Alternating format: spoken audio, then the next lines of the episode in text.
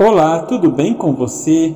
Hoje celebramos o 29 domingo do tempo comum. No Evangelho de Mateus, capítulo 22, versículos de 15 a 21, Jesus é questionado sobre pagar impostos a César. Ele responde: Dai, pois, a César o que é de César, e a Deus o que é de Deus. Esta passagem nos ensina a importância de cumprir nossas obrigações civis, mas também nos lembra que a nossa maior obrigação é com Deus. Somos chamados a oferecer a Ele o nosso amor, nossa adoração e nossa obediência. Devemos colocar Deus em primeiro lugar em nossas vidas, reconhecendo que Ele é o Senhor sobre todas as coisas. Essa passagem nos convida a encontrar um equilíbrio entre as nossas responsabilidades terrenas e nosso amor por Deus.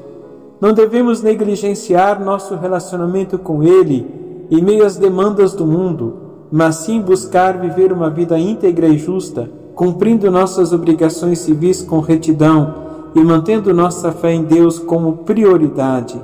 Na primeira leitura de Isaías, capítulo 45, versículos 1 e de 4 a 6, Deus escolhe Ciro para libertar Israel. Isso nos lembra que Deus pode usar de pessoas inesperadas para realizar os seus planos na segunda leitura de 1 Tessalonicenses, capítulo 1, versículos de 1 a 5, Paulo elogia a comunidade por sua fé e caridade.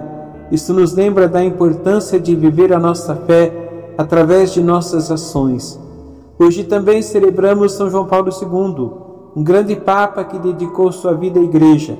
Ele nasceu no dia 18 de maio de 1920 e faleceu em 2 de abril de 2005.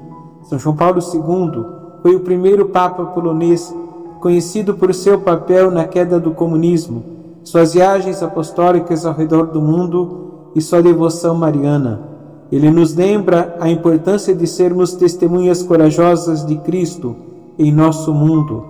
Que possamos seguir o exemplo de São João Paulo II e viver a nossa fé com coragem e amor Amém. Abençoe-vos o Deus Todo-Poderoso, Pai, Filho e Espírito Santo. Amém.